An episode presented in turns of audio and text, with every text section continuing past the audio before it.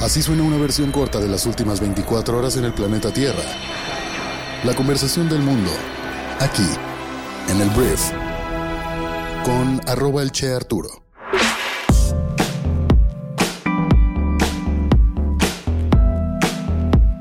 Muy buenos días, bienvenidas, bienvenidos a esto que es el brief para este viernes 10 de noviembre. Yo soy Arturo Salazar, soy tu anfitrión y uno de los fundadores de Briefy y en este podcast vas a informarte con un resumen de las noticias que debes conocer el día de hoy para ser una persona bien informada. Muchísimas gracias por estar aquí y vamos a comenzar con esto que es el brief.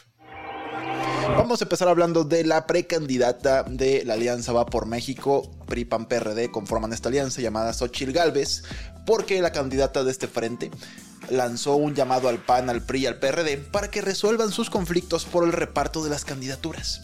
Ella dijo, porque en lugar de trabajar en la calle me tengo que dedicar a trabajar las broncas con los partidos. O sea, dejen de andarse peleando alíñense para poder continuar con la candidatura de Xochitl. Con el cobijo de la dirigencia y los liderazgos del partido blanquiazul, o sea el PAN, esta semana la candidata oficializó su registro a manera de trámite como aspirante a ser la abanderada presidencial. La dirigencia panista que preside Marco Cortés pues ha llamado a la militancia a no dejarla sola y acompañarla a todos sus actos públicos. La meta es mantener la popularidad que ha logrado Xochitl Galvez.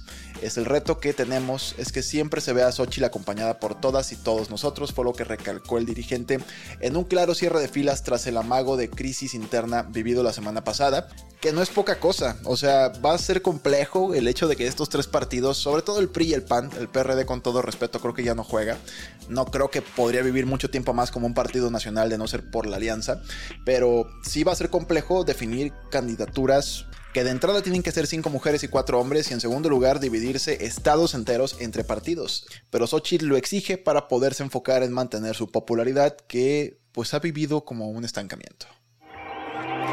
Vamos a hablar de una situación que ya cada cierto tiempo después de las elecciones pasa esto mismo.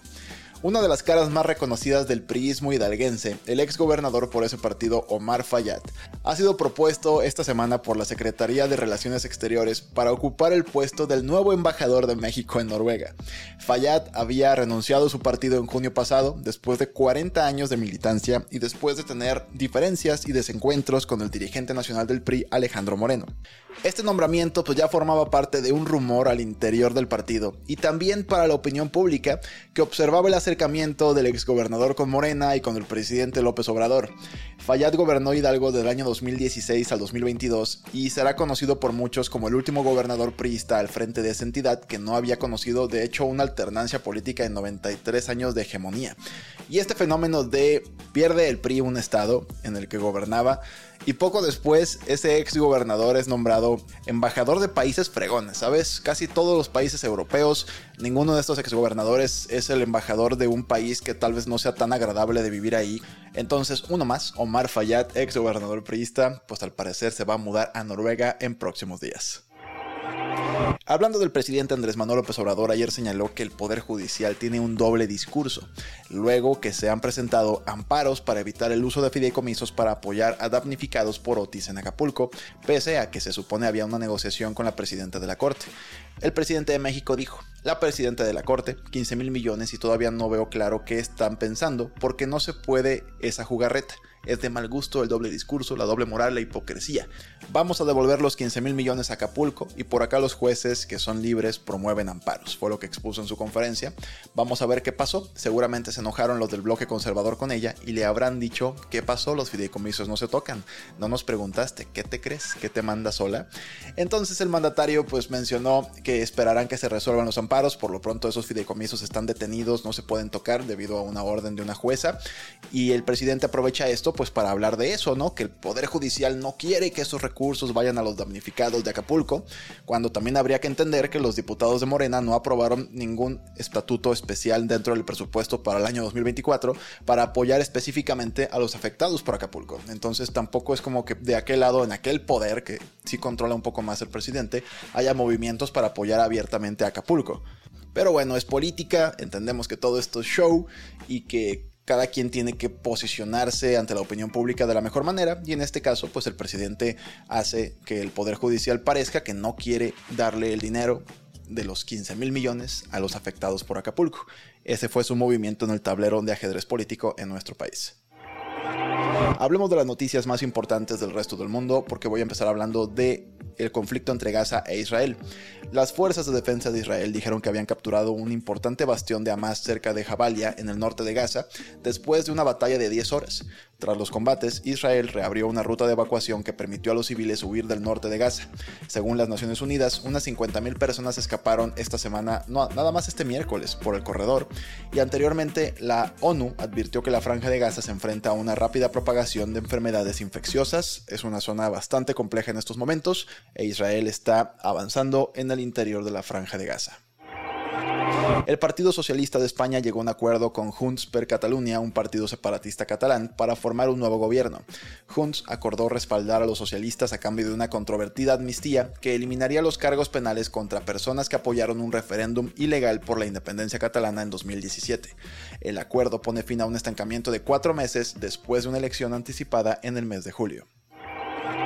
Hablando de negocios, voy a hablar de Apple, que la compañía podría pagar 14.300 millones de euros, unos 15.300 millones de dólares, en impuestos atrasados a Irlanda, después de que un asesor del Tribunal de Justicia Europeo, que es el máximo tribunal de la Unión Europea, dijera que un fallo de un tribunal inferior debería anularse. En 2016, la Unión Europea dijo que Irlanda pues, había reducido artificialmente la factura fiscal de Apple, violando las reglas del bloque. Apple ganó una oferta inicial para revocar la decisión en 2020, pero al parecer todo esto pues, va a caminar y Apple podría pagar 14.300 millones de euros. Hablando de otra compañía, Disney Plus, que es el servicio de streaming de pues, Walt Disney Company, agregó casi 7 millones de suscriptores, pero aún está perdiendo dinero.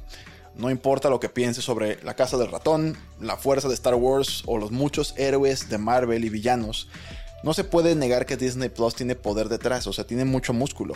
Según el informe trimestral que se publicó el día de ayer, el streamer ahora tiene más de 150 millones de suscriptores en todo el mundo, una cifra que incluye a Disney Plus Hotstar en la India. Esto pues refleja un aumento con respecto a los 146.7 millones del último trimestre, según lo reportado por Variety, que también señala que Hulu ahora también tiene 48.5 millones de suscriptores y también ESPN Plus tiene 26 millones de suscriptores. Incluso con esos aumentos, el brazo de streaming de Disney aún perdió dinero, pero perdió menos que el año pasado. Entonces perdieron 387 millones de dólares en su cuarto trimestre, una mejor año tras año del 74%, lo cual sí está padre, de una pérdida de 1.400 millones de dólares en el cuarto trimestre del 2022 de la empresa, fue lo que comunicaron a los accionistas. Hablemos de esta huelga que estaba o está ocurriendo en Hollywood, porque mira, los actores de Hollywood representados por el sindicato SAC-AFTRA llegaron a un acuerdo provisional con los estudios tras una huelga de 118 días. Su propuesta de contrato de tres años incluye salarios mínimos más altos, un bono de participación en streaming y protecciones contra el uso de la inteligencia artificial por parte de los estudios. Más de 60.000 miembros del sindicato se declararon en huelga en julio, uniéndose a los guionistas que ya habían dejado sus plumas dos meses atrás. Me parece que los guionistas ya lo resolvieron y pues los actores también lo están resolviendo. Grandes noticias para el entretenimiento porque la industria está totalmente paralizada y nos vamos a quedar sin series que ver amigos. Hablando de política estadounidense, los aspirantes a la presidencia del Partido Republicano, pues se volvieron contra Donaldo, el expresidente más naranja del mundo, Donald Trump, que estuvo ausente en un debate en Miami. Ron DeSantis sugirió que el expresidente era un perdedor, Nikki Haley criticó sus cambios de opinión en política exterior, Chris Christie dijo que las batallas legales de Donaldo hicieron imposible otra candidatura presidencial, aunque pues es más probable que nada de esto detenga el avance de Donaldo hacia la nominación republicana, pero pues al parecer ahí tiene personas que tendrán que tragarse sus palabras cuando posiblemente Donaldo sea el candidato oficial de los republicanos. No sé qué va a pasar, porque son liderazgos importantes dentro de los republicanos y si todos están en contra diciendo tantas cosas ya más extremas sobre Donaldo, no sé si se van a alinear o no sé si pues, se van a retirar porque Donaldo tiene mucho poder. Volviendo a los negocios, voy a hablar de las acciones de ARM, que ARM es un fabricante británico de chips. Em, estas acciones cayeron casi un 7% en las operaciones posteriores al mercado, tras una decepcionante provisión de ingresos. En su informe de ganancias desde que salió la bolsa, la compañía respaldada por SoftBank pronosticó ingresos de entre 720 y 800 millones de dólares para el trimestre, muy por debajo de las expectativas de los analistas. La oferta pública inicial de la compañía en septiembre fue la mayor cotización en Estados Unidos en dos años, recaudando casi 5 mil millones de dólares. Vamos a hablar un poquito de arte porque La mujer con reloj de Pablo Picasso, pintada en 1932 y que representa a su amante y musa Marie-Thérèse Walter, se vendió por 139.4 millones de dólares en Sotheby's en Nueva York. Es la segunda obra más cara del artista jamás vendida. Les Femmes de Alguer alcanzó los 180 millones de dólares en 2005 nada más como una referencia. Desde 1999, los precios de las obras de Picasso han crecido dos veces más rápido que el mercado más amplio del arte del siglo XX. Entonces, pues si eres una persona que colecciona arte, un Picasso del que sea, porque no todos cuestan esto, al parecer es una gran inversión.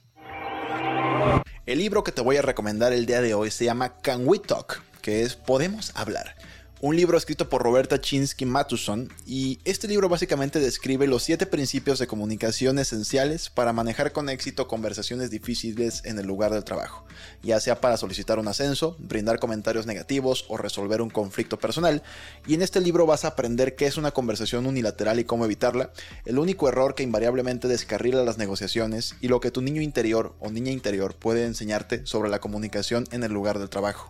Este libro está disponible en tiendas y nosotros lo resumimos en Briefy para que puedas leer o escuchar su audiolibro en 13 minutos de tu tiempo totalmente gratis. Muchísimas gracias por haber estado aquí. Esta fue la conversación del mundo para este viernes. Espero que te genere mucho valor. Recuerda que si quieres apoyar este podcast y al mismo tiempo tener acceso al resto de nuestro contenido, a todos nuestros libros resumidos, nuestros artículos, insights, lecciones de las mejores fuentes de comunicación del mundo, todo resumido en una sola plataforma, puedes suscribirte a Briefy y acceder a un periodo de prueba. Y con esto podrás prepararte todos los días para ser una mejor o un mejor líder de negocios en 15 minutos de tu tiempo. Por último, te quiero pedir que compartas este podcast con tus amigos y familiares para tener una sociedad cada vez más y mejor informada. Y como detalle, el próximo lunes no estoy seguro si alcanzo a grabar el programa porque voy a estar de viaje, pero lo sabrás en su momento. Si está el programa, lo grabé. Si no está el programa, nos vemos el martes. Entonces, gracias, que tengas un gran fin de semana y nos escuchamos el próximo, no sé, en la próxima edición de esto que es el brief. Yo soy Arturo. Adiós.